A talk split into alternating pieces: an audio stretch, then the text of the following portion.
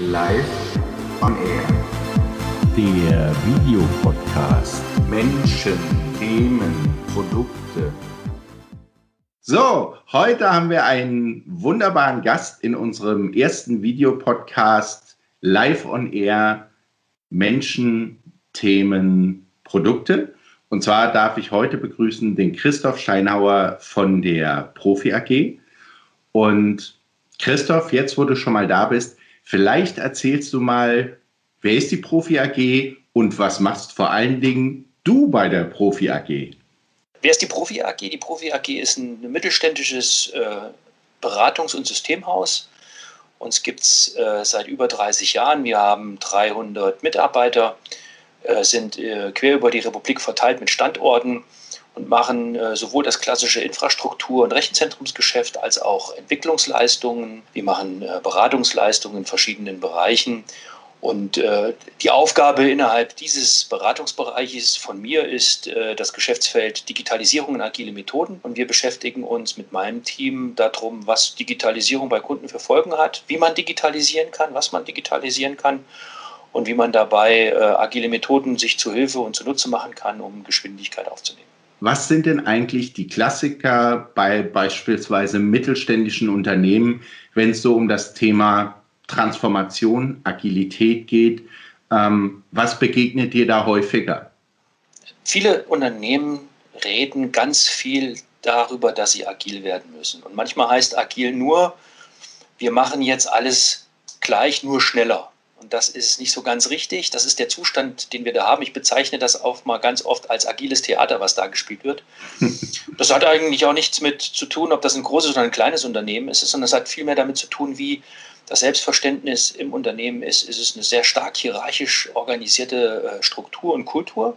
Dann haben wir ein bisschen mehr Theater, und ist es eine Organisation, die schon immer kollabor äh, äh, kollaborativ zusammengearbeitet hat, die, ähm, ich sag mal, das Wort kleiner Dienstweg auch kennt ja. und das aber nicht immer nur ausnutzen muss, sondern im Prinzip zum Standard der Arbeit gemacht hat, also einfach ohne große äh, Hindernisse zusammengearbeitet hat, Lösungen gesucht hat und Dinge auch gemacht hat, möglicherweise auch mal entschieden hat.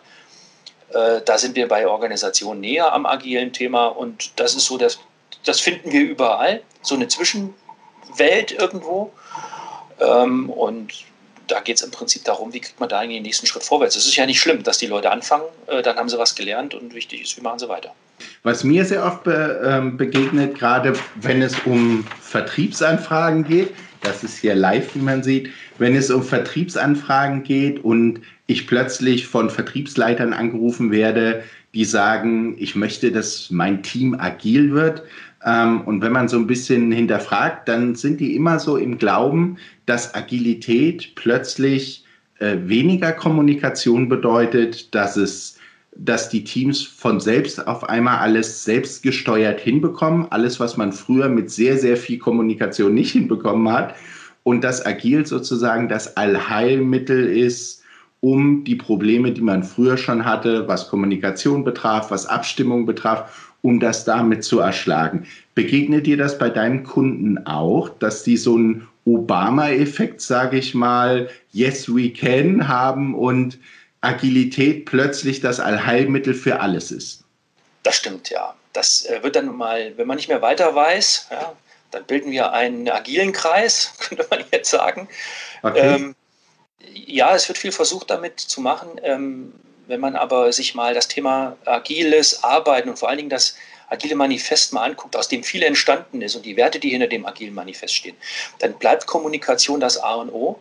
Ja. Ähm, und zwar zwischen Menschen und zwar persönlich, nicht irgendwie ähm, über äh, soziale Kanäle oder äh, die da so stattfinden können, also digitale Kanäle, sondern es geht tatsächlich um das Miteinanderarbeiten Mensch zu Mensch deshalb ist Agilität ja oder sind viele von den agilen Ansätzen ja auch dieses Wort Two-Pizza-Teams, also irgendwie zwischen acht und zwölf Leute zu haben, die tatsächlich miteinander an einem Ort am besten in der gewohnten Umgebung arbeiten, die sich kennen und die deswegen eigentlich erstmal Traktion kriegen. Und, das ist das zweite Thema, nicht nur Kommunikation, die brauche ich immer dann, wenn ich Entscheidungen einholen muss, muss ich immer viel reden und fragen, vor allen Dingen um Erlaubnis fragen. Hm. Agilität hat viel was mit eigenverantwortlichem Arbeiten zu tun.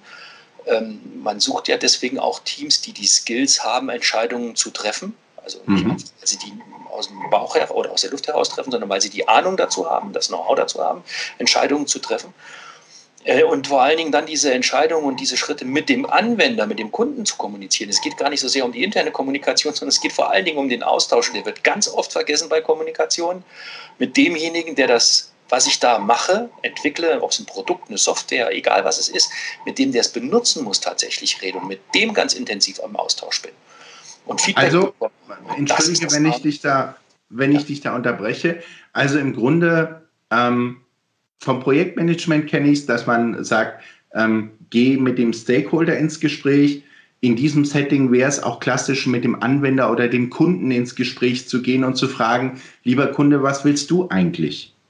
Ja, richtig. Und ähm, nicht nur, was willst du, sondern was willst du jetzt? Das ist auch, auch Agilität, wo du den ersten kleinen nächsten Schritt gesehen hast. Also jetzt, wo du weißt, dass da ein Knopf ist, den man drücken kann, Mhm. Hilft es dir, wenn der rot ist oder wenn er blau ist? Und diese Interaktion, die ist wichtig, um ein Produkt zu entwickeln, was von dem Kunden recht schnell und einfach akzeptiert wird. Okay, lass uns vielleicht mal ein Stück zurückgehen, wie so eine Profi-AG vorgehen würde. Was ich verstanden habe, ihr scheint irgendwas zu bauen, was sehr greifbar für den Kunden ist, so dass der Kunde oder der Anwender überhaupt äh, befähigt wird, sagen zu können, was ihm an diesem ich sag's mal, Prototypen eigentlich noch fehlt. Genau. Habe ich das richtig verstanden? Richtig. Ah, Wir entwickeln okay. in kleinen Schritten immer wieder etwas dran. Also wie mit dem Lego, wie mit Lego bauen, ja hat man die erste Reihe auf, auf eine Platte gesetzt und dann fragt man, stimmt, der, äh, stimmt das so ungefähr? Und dann kommt die nächste Reihe drauf, wo man möglicherweise schon die Aussparung für die Fenster sieht. Mhm. Und wenn die an der falschen Stelle sind, dann kann man die gerade noch umschieben, weil man noch nicht so viele Reihen gebaut hat. Und dann geht es eben weiter. Ja? Also man vermeidet im Prinzip, Dinge einreisen zu müssen, weil man zu viel und zu lange ohne ein Feedback gearbeitet hat. Und das ist dieses Thema Lernkultur oder Fehlerkultur, was im agilen Kontext auch immer wieder proklamiert wird. Es geht im Prinzip um eine Lernkultur, in dem man möglichst ich sage jetzt mal, möglichst wenig investiert und das Feedback dafür bekommt, damit, wenn man zurück muss oder ändern muss, die Abrisskosten ja. äh, überschaubar bleiben. Und das ist ja bei anderen Projekten immer, ich bin dann fertig und dann muss ich alles in die Tonne treten. Ich stelle mir da vor, Christoph, ähm, du brauchst doch dann bestimmt eine sehr lange Anlaufphase, weil du erstmal mit den Menschen sozusagen testen musst, wo wollt ihr hin, ähm, sozusagen ein paar Guidelines abklärt was Risiken betrifft, äh, die nochmal eine, eine lange Marktuntersuchung möglicherweise? Oder macht ihr das irgendwie anders, wenn ihr in einem agilen Team arbeitet? Wir versuchen es anders zu machen. Ähm, okay. Und zwar, indem wir genau die, die Leute, die auch die Fragen von, geht das rechtlich zum Beispiel? Ja. Ähm, die die Risikobetrachtung machen aus irgendeinem technischen oder anderem Grund, dass wir die in die Teams mit einbeziehen und in der Arbeit mit erleben lassen, wie sich das Produkt entwickelt.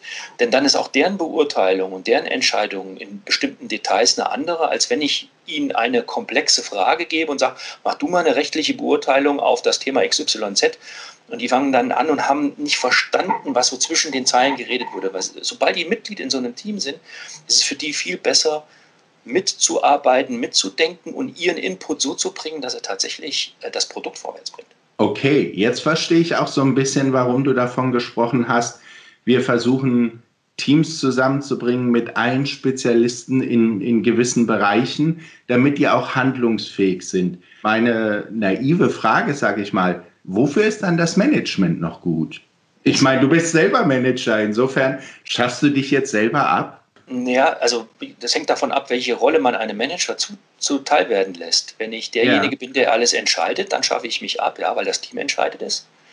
Wenn ich derjenige bin, der ein Team coacht, um es zu Leistung äh, zu bringen, der, der Skills mithilft aufzubauen, der bestimmte Vorgehensmodelle mit befähigt und enabled, dann, dann kann ich als Manager in der Rolle bestehen bleiben, aber ich glaube, dass Organisationen sich in der klassischen hierarchischen Struktur verändern, hin zu flacheren Organisationen, wo die Aufgabe eines Managers, der früher Entscheidungen getroffen hat, möglicherweise wandert in ein Team, als, je nachdem, welche Methode man einsetzt, aber als ein Teammitglied mit einer dedizierten Aufgabe, das entscheidet, mhm. oder den sogenannten Product Owner, der das komplette Produkt übersieht und mit den Kunden zusammen, den Stakeholdern zusammen entwickelt.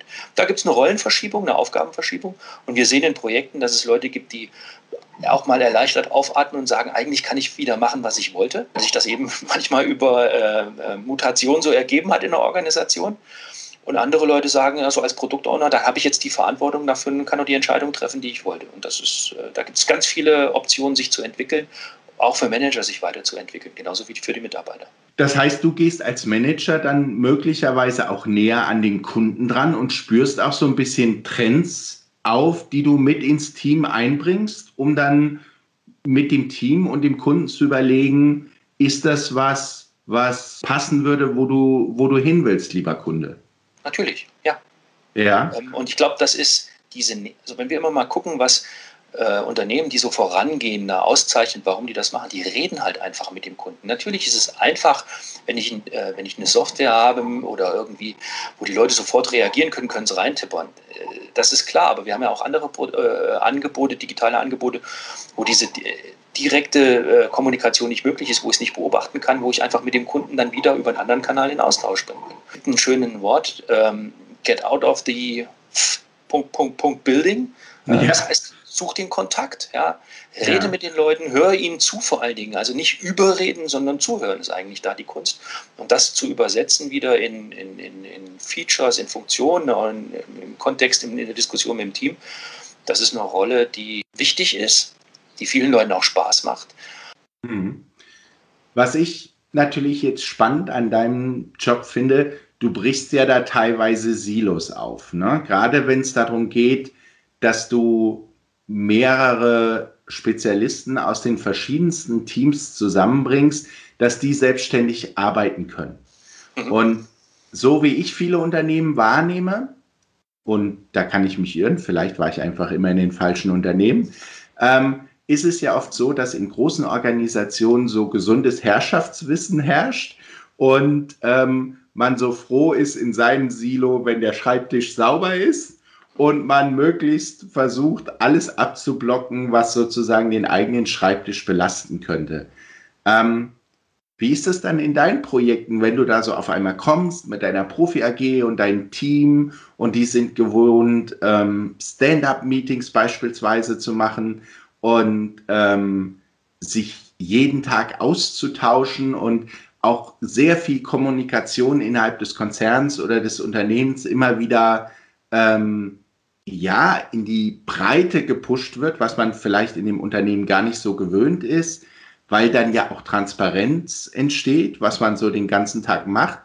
Ähm, wie wird das aufgenommen? Gibt das Probleme oder applaudieren alle und sagen, wunderbar, total gut, dass der Steinauer endlich da ist. Wenn das so wäre, äh, wäre es sehr schön. Ähm, wir haben Menschen ja erzogen zu bestimmten Verhaltensmustern und zu bestimmten Handlungsweisen auch. Und dieses mhm. Thema Transparenz, Offenheit, Dinge gleich auszusprechen, in so einem Stand-up-Meeting sich nicht zu rechtfertigen, was man nicht getan hat, sondern zu sagen, was muss ich tun und äh, auch zu sagen, was hindert mich daran, bestimmte Dinge zu tun, damit mir andere helfen, diesen Hindernisgrund endlich aus dem Weg zu räumen, damit es schnell vorwärts geht und wir dieses Sprint oder dieses kurze Ziel erreichen können. Mhm. Das ist eine, das ist eine, ähm, da kommt nicht jeder mit zurecht. Äh, es gibt sicher auch Leute, die über diesen Schatten nicht mehr springen wollen oder können. Und es mhm. gibt andere, denen das total leicht fällt ähm, was aber keinen Grund spielt. Ein Team kann viele Sachen auch, äh, die, die, die, unterschiedlichen Persönlichkeitsstrukturen abfragen, wenn die Leute offen sind und das alle gegenseitig respektieren. Mhm. Ähm, die andere Seite ist natürlich der Austausch vom Team mit der Umwelt. Ähm, da müssen ganz viele Leute lernen, dass natürlich sie eingeladen, dass das alles Einladungen sind, dass sie selber dahin gehen müssen, zu den äh, Reviews zum Beispiel, wenn sie, die sind ja dann in der Regel eingeladen ihr Feedback geben müssen. Und die Erfahrung, die ich dabei habe, ist durchaus, dass auch Management, mhm. die ähm, sich die Zeit nehmen, weil sie in dieser kurzen Zeit nicht nur ein Ergebnis sehen, sondern auch die Kunden, das Kundenfeedback mitbekommen und dann sehr genau wissen, warum im nächsten, in der nächsten Iteration Dinge gemacht und andere Dinge nicht gemacht werden. Und dann diese Diskussion, warum ist denn das jetzt nicht so, die oft aus der Distanz herausgestellt wird, weil ich ja eine eigene Meinung dazu habe, die, die, die wird dann eliminiert und dann arbeitet Management auch oft ganz anders mit, gibt ganz andere Impulse und das gibt natürlich auch die, die Wechselwirkung vom Management zu dem Team. Vertrauen gibt das natürlich. Und dann entwickeln sich auch Verhaltensmuster, die auf Misstrauen oder, oder äh, Protect My Ass, sage ich jetzt mal, Mentalität, ja. die entwickeln sich natürlich zurück, weil man merkt, ja, ich kann was machen und wenn es mal nicht so gut, also wenn es nicht optimal war, dann kann ich es in der nächsten Iteration auch direkt weg, ohne dass es mir vorgeworfen wird, wieder ähm, besser machen. Das ist, glaube ich, das, das, was alle dann irgendwie lernen und wo viele Leute dann doch Spaß gewinnen dabei. Wie macht ihr das am Anfang, wenn ihr das erste Mal kommt und sozusagen vom Kunden ein bisschen umschrieben bekommt, wo er hin will oder welches Projekt er gerne äh, realisieren will, am besten agil. Ja, ähm, wie machst du das, dass du beispielsweise die entscheidenden Leute, Abteilungen ins, ins Boot bekommst? Also du hast es kurz auch angedeutet, dass es möglicherweise auch Menschen gibt, die für sich Vorbehalte haben gegen das Vorgehen, gegen die Art und Weise. Ich meine, du bringst da ja möglicherweise ganz, ganz neue Impulse rein, wo man ja auch oft Haderer und Zauderer hat. Also wie holt ihr die ins Boot? Wie, wie überzeugt man Menschen mitzugehen, dran zu glauben, dass, dass dieser Weg möglicherweise ein, ein guter Weg ist? Also wie fangen wir so ein Projekt an? Ähm, idealerweise mit einem, mit einem, auch da mit einem Pilotprojekt, in dem wir, äh, für das wir Leute gewinnen, die neugierig sind und Lust haben. Mhm. Man muss allen aber auch erklären, was diese agile Werte, die auch viel mit Disziplin zu tun haben, die viel mit Verbindlichkeit zu tun haben, die viel damit der Eigenverantwortung zu tun haben, ähm, dass die die Leute die akzeptieren. Und das heißt halt einfach auch ein Kick-off, Zeit nehmen, Agilität tatsächlich mal zu erklären, einzutauchen und das zu verstehen. Ich kann nicht einfach sagen, holla, jetzt sind wir agil. Und ich kann auch nicht sagen, holla, jetzt bin ich vegan. Ja. Ich muss mich damit auseinandersetzen. Ich muss mir überlegen, ja. was mache ich jetzt anders. Und ich muss die Disziplin haben, äh, die Rückfall, die, die, den Rückfall irgendwie äh, auch zu managen. Ähm, aber ich glaube, der Fehler, der da gemacht wird, ja, wir sind jetzt agil und das wird schon irgendwie, hat mhm. was auch damit ähm, Coaching, mit Training zu tun, mit Wissensvermittlung. Warum sind Dinge, wie sie sind? Warum mhm. sind sie anders als sie zu dem, was man kennt sind? Und wo sind die Vor- und die Nachteile, dass die Leute das eben lernen, erfahren können, damit umgehen können? Und dann kommt man von einem Projekt, an dem man relativ gut zeigen kann, was das bedeutet, Erfahrung weitergeben kann, zu mehreren Projekten. Und dann gibt es den Weg, wie ich da skalieren will, der ist dann auch herausfordernd, weil es bleibt immer Leute, wie du gesagt hast, bleibt immer Leute, bleiben immer Leute übrig, die vielleicht nicht mitwollen. Mhm. Ähm, das ist dann eine Herausforderung. Da gibt es viele Beispiele. Man kann da auch ganz viel drüber lesen, gerade was da Unternehmen machen. Das ist natürlich ein großes Rad, an dem gedreht wird. Und das ist dann auch nicht mehr die Aufgabe von uns als Profi. Ja. Da partnern wir dann mit anderen äh, äh, Beratungshäusern, die sich genau diesem ganz großen Thema dann widmen. Wir gucken, dass wir die Beispiele setzen und dass wir in den Themen, die wir machen wollen, vor allen Dingen rund um die softwaregetriebene digitale Produktentwicklung, dass wir da unser Arbeitsumfeld schaffen können mit unseren äh, Kunden, dass es da vorwärts geht. Und wenn das einen Impact auf Gesamtorganisationen hat, dann sind wir stolz drauf, aber es ist nicht hm. das Thema, was wir vorantreiben. Ja. Wie viele Standorte habt ihr eigentlich in Deutschland? Ähm, 13 haben wir, quer durch oh. die Republik. Okay, sehr gut. Hat ja eigentlich jeder Kunde in Deutschland zumindest quasi eine Profi vor der Haustür in den größeren Metropolen. Ist das richtig? Ja, das hat er. Oh, ähm, für mich, also was mir jetzt in, in unserem Gespräch, ähm, was ich noch nicht so ganz greifen kann, ist, gibt es denn auch konkrete Produkte? Weil du weißt ja, mein Podcast einerseits stelle ich natürlich Menschen vor, wir reden über über interessante Themen. Heute Agilität. Soweit ich weiß, im IT-Bereich ist DevOps ein Riesenthema. Vielleicht kannst du mir da noch mal ein bisschen erzählen, was, was hängt denn hinter diesem Wörtchen DevOps? Wir haben sehr viel jetzt über Agilität und die Strukturen gesprochen. Aber was muss ich mir unter DevOps vorstellen und warum ist es gerade in der IT äh, natürlich gerne. Ähm, zum einen, ähm, wenn du über Produkte fragst, wir haben im DevOps-Bereich ein, ähm, ein, Produkt oder ein Angebot. Mhm. Wir nennen das Hot Rod. Das hat äh, was mit zu tun mit Beschleunigung, wie die Dragster. Oder ich habe gelernt, ein Hot Rod ist auch kein Dragster. Da muss man okay. aufpassen, wie man redet. Ja. Aber ja. im Prinzip geht es um diese Kisten, die extrem beschleunigen. Und äh, wir haben einen Managed Service äh, dazu entwickelt, dass wir diese Infrastrukturen, die Tools und die Plattformen, die gebraucht werden, um DevOps zu machen, dem, äh, für unsere Kunden als Managed Service zur Verfügung stellen, damit sie sich bei dem Herausforderungen, die es sonst so gibt, zu denen ich gleich noch was sage, nicht auch noch auf den Betrieb eines, eine, einer Umgebung und einer Infrastruktur konzentrieren müssen. Das bekommen Sie von uns und damit können Sie im Prinzip auf die Umsetzung von DevOps ähm, in, äh, festlegen. So, und äh, warum gibt es DevOps und was hat das mit der Umsetzung zu tun? Ähm, wir sehen viele Unternehmen, die äh, analoge Produkte hatten. Mhm. Von mir aus das einfache Beispiel, äh, über das wir immer reden, sind ja die Autos. Ja? Die, und die werden jetzt digital, indem wir irgendwie Mobilitätsplattformen da drum bauen. Mhm. Aber ähm, man kann ja auch ein Auto mittlerweile mit dem Handy aufmachen. Das heißt, der, der Bestandteil von Software um dieses analoge Produkt herum, der wird immer größer mit Services, mit Funktionen, mit zusätzlichen äh, ähm, Features, die den Umgang mit dem Produkt erleichtern sollen. Ja. So das, das macht ja auch den Markt für die Softwareentwickler gerade so leer, weil alle anfangen, ob das jetzt ein, äh, ein Roboterbauer ist oder ein Solaranlagenbauer oder jemand, der eine elektrische Zahnbürste steht, äh, Software-Services darum zu bauen, IoT-Dinge zu machen und all den ganzen Kram. So. Und was passiert da? Natürlich kann ich, wenn ich so ein Produkt entwickelt habe, äh, nicht ewig und drei Tage warten, wenn ich da einen Fehler drin habe. Ich muss ganz anders testen. Ich muss ganz anders deployen.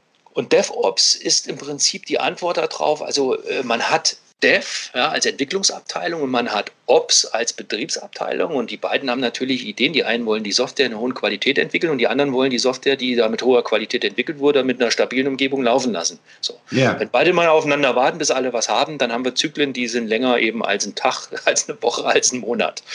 Mhm. Und äh, da ist DevOps die Antwort. Das ist ein Zusammenführen von schon bei der Entwicklung daran zu denken, wie ich Infrastruktur benutzen werde.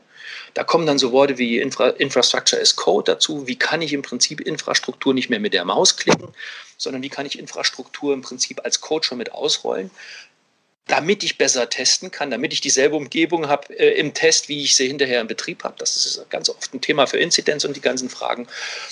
Und letztendlich ist DevOps auch eine Antwort darauf, diese ungeplanten Arbeiten, die entstehen dadurch, dass man nicht miteinander arbeitet, zu reduzieren und bessere Software in einem schnelleren äh, Rhythmus zum Kunden zu bringen. Und äh, was sind die Herausforderungen dabei? Natürlich Kulturfragen, weil auch da Dev ein Silo, Ops ein anderes Silo, auch in der IT. Und äh, das zusammenzuführen mit neuen Prozessen auch, äh, wenn man an die ITIL-Prozesse denkt, an Dinge, die eingeführt wurden, um Sachen stabil zu halten, dann sind die verrückten Entwickler mal nicht oft daran immer geneigt, das einzuhalten, obwohl das alles einen guten Grund hat. Und wie kriege ich das kulturell hin? Wie kriege ich das prozessual hin? Das ist eine Herausforderung. Und das ist eben auch ein Angebot, was wir neben dem Managed Service unseren Kunden bereitstellen, dass wir sie auf dem Weg zu DevOps, so wie ich das eben gesagt habe, mit, mit einem Projekt, mit, einer, mit einem ersten Team begleiten, um das dann im Prinzip als auch IT-Modell, Betriebsmodell äh, letztendlich gesamthaft auszurollen. Das sind die Beratungsleistungen, die wir da anbieten und den Kunden helfen, da den Weg zu gehen. Mit dem ganzen Know-how, was wir eben selber mitbringen aus dem Rechenzentrum und aus dem Entwicklungsbereich. Und das Tolle ist, dass der Kunde sozusagen dann mit seinem Team auch automatisch, wenn ich das richtig verstanden habe, automatisch auch schon die Arbeitsweisen erlernen kann, die ihr anwendet. Ja, also ja. du wirst quasi in so einem Pilotprojekt, da hast du die Möglichkeit, selbst agil zu werden und selbst das Know-how aufzubauen. Genau, richtig. Also ja, äh, bei DevOps geht es natürlich dann auch um agiles Arbeiten. Wie kriege ich das in diesen Teams, in diesen Inkrementen mhm. hin? Dafür mache ich Inkremente. Aber möglicherweise will ich sogar an einem Tag dreimal testen, weil das die Definition of Done eben erfordert. Mhm. Und das muss ich im Prinzip ausrollen können, ich muss zurückrollen können, das sind alles die Dinge. Und äh, unser Angebot eben auch mit dem Managed Service ist zu sagen, wie, wie machst du die Software und wie machst du den Betrieb der Software und nicht, wie, wie machst du dir Gedanken um die Tools, die du dazu benutzen musst und die Infrastruktur, die du bereitstellen musst. Und äh, das sind so die Sachen, wo wir mit den Kunden auf das DevOps-Thema uns fokussieren können und nicht auf den Betrieb dieser Infrastruktur. Und äh, das ist auch nicht die Kernkompetenz. Ja. Also kein, kein, also wenn ich heute ein modernes äh, Löcherbohren gucken will, dann schärft auch keiner mehr den Bohrer, die wollen Löcher bohren. Und ich glaube, mhm. dem Selbstverständnis in unserem Managed Service zu verstehen, dass wir den Leuten eben helfen, scharfe Bohrer zu haben. Mhm. Und dann die, das zu machen, was sie eben wollen. Und äh, Wir haben da auch Quick Wins, dass wir, wenn die das alles nicht bereitstellt, dann nehmen wir den Managed Service eben auch auf so eine Appliance mal mit ins Haus. Die kann der Kunde entweder kaufen, weil er sie weiter betreiben will, oder er mietet sie bei uns. Mhm. Und von da aus rollen wir sie dann in die Infrastruktur aus, so wie der Kunde mit dem Thema äh, letztendlich wächst. Und wir benutzen dann im Prinzip auch Tools, die er sowieso schon im Haus hat. Das ist aber nicht der Fokus, wenn man mit DevOps starten will, sich erst diese, diese wieder alte Plattform, wir müssen erst mal ausschreiben, wir müssen uns Gedanken machen, dann dauert es wieder ewig und drei Tage. Will keiner, die wollen, man will loslegen, man will lernen und man will vor allen Dingen diese Zusammenarbeit zwischen Dev und Ops, die will man natürlich lernen. Und da muss der Fokus drauf liegen und nicht davon, wie ich implementiere jetzt meine Plattform. Okay, also das Schöne wäre, dass du einfach auch mal was ausprobieren kannst, auch als ja, nicht technische Abteilung. Also wenn ich zum Beispiel im Marketing was entwickeln will, könnte ich mir dich beziehungsweise dein Team oder die Profi AG holen, um neue Produkte zu entwickeln, die dann möglicherweise auch mit der IT, der eigenen IT später zu betreiben sind oder wo ich sage, okay, den Service lasse ich bei der Profi, sollen die sich drum kümmern. Genau. Ja, Exakt so. Okay. Ja, das ist ein Angebot. Wir, wir, haben das auch bei Kunden vertestet. Also wir machen auch Customer Development. Ähm, schön, schön, das beruhigt. Also, man muss auch manchmal selber machen, was man anderen predigt, wenn das auch schmerzvoll ist. Äh, aber äh, natürlich ist dieses Quickstart, äh, wir haben, wir, wir haben auch Kunden, die genau davor stehen, im Marketing wird jetzt auf einmal, boah, oh, da kommt was, holla, hat es jemand geplant? Nein dann sind wir natürlich mit den Angeboten, die wir da haben, äh, in der Lage, dem Kunden tatsächlich die Infrastruktur und das äh, die, die Umgebung bereitzustellen, dass er sich auf die Produktentwicklung konzentrieren kann, wo wir dann hinterher sicherstellen können, dass das einen geregelten Weg in die IT findet. Danke dir dafür. Letzter Part, wie geht es denn jetzt weiter? Wenn du, wenn du so ein bisschen die Vision hast, wo, wo du sagst, erstens von unserer Kundenklientel her, merken wir, dass da ein Trend hingeht, DevOps hast du dieses ähm, Hot Rod Produkt hast du auch gut, gut beschrieben, finde ich. Also es war, war verständlich, äh, auch für Nicht-Techniker, das schon mal als riesiges Kompliment. Aber was ist denn so die, die Trends, die sich abzeichnen bei euch, wo du sagst, da merke ich, ähm, dass da einfach Bedürfnisse sind von Kunden? Mit dem DevOps-Thema einhergeht und das ist naheliegend, das Thema, wie, wie gehe ich mit Cloud um? Cloud ist kein Ort, sondern mhm. aus meiner Sicht eine, eine Denkweise. Also ja. wie cloudifiziere, ich will gar nicht virtualisiere sagen, weil das, das Wort ist belegt, wie cloudifiziere ich im Prinzip ähm, Infrastrukturen und wie nutze ich äh, Cloud-Angebote in Ergänzung zu meinem eigenen als Cloud verfügbaren Rechenzentrum. Ja. Diese Entwicklung, die findet bei ganz vielen Kunden statt. Die wird auch durch ganz viele ähm, Sachen getrieben, dass auch Standardsoftware in Containern ausgeliefert wird, all der ganze Kram. Da passiert eine ganze Menge außenrum und ich glaube, sich da wirklich äh, gute Gedanken zu machen, was hat das mit Security zu tun, was hat das mit dem modernen Arbeitsplatz zu tun, wie komme ich da drauf, wie nutze ich das alles in diesem Umfeld tatsächlich IT als wirkliches Tool zu sehen und die Möglichkeiten, die man damit hat. Das ist ein großer Trend, in dem wir auch beraten. Wir sind und werden oder wir sind gerade dabei, ähm, die, die Partnerstufen bei Amazon zu erklimmen. Wir werden das jetzt auch in diesem Monat abschließen, sodass wir da ein vernünftiges und gutes, breit gestaffeltes Beratungsangebot haben. Wir haben das auch im Thema Microsoft Azure. Das sind so die beiden großen Plattformen, die wir momentan von unseren Kunden sehen. Andere kommen dazu. Die IBM hat ein tolles Angebot, dem wir uns widmen werden. Aber das Thema, wie gehe ich mit Cloud um, wie nutze ich das und wie baue ich das in diese ganzen Sicht- und Denkweisen ein. Das ist sicher ein großer Trend, der kommt. Ein Trend bleibt und ist das ganze Thema IoT. Wie nutze ich diese ganzen Informationen, die kommen? Wie bereite ich die auf? Auch da die Cloud-Services zu nutzen, um damit umzugehen. Wo hole ich mal einen guten Algorithmus her, den ich nicht, äh, den ich irgendwo in der Cloud finden kann? Und das gepaart natürlich mit den agilen Fragen, wie jetzt kommt ITIL V4 raus, das eine ganze Menge äh, agile Bestandteile hat. Wie kriege ich auch da die Transformation äh, gemacht, meine Prozesse, meine Governance, all die ganzen Dinge zu agilisieren in diesem Kontext. Wie gehe ich mit Cloud um? Wie gehe ich mit integrierten Teams im DevOps-Bereich um und wie baue ich neue Prozesse dazu. Das sind so die Dinge, die wir in den IT-Abteilungen, da wo unsere Kunden sind, vor allen Dingen sehen, aber vor allen Dingen auch in der Zusammenarbeit mit den Fachabteilungen. Und das ist der letzte, wie soll ich sagen, das bleibt das Ausrufezeichen. Crossfunktionale Teams ist immer so einfach, aber ähm, das Zusammenarbeiten mit, von IT mit Fachabteilungen, das bleibt, bleibt noch ein Weg zu gehen. Mhm. Aber der wird gegangen. Und da sind die Instrumente, die wir und das, was ich eben gerade gesagt habe, die Angebote, die wir machen, glaube ich, die richtigen Antworten, um Kunden zu begleiten und Fachbereich in die IT und zurück.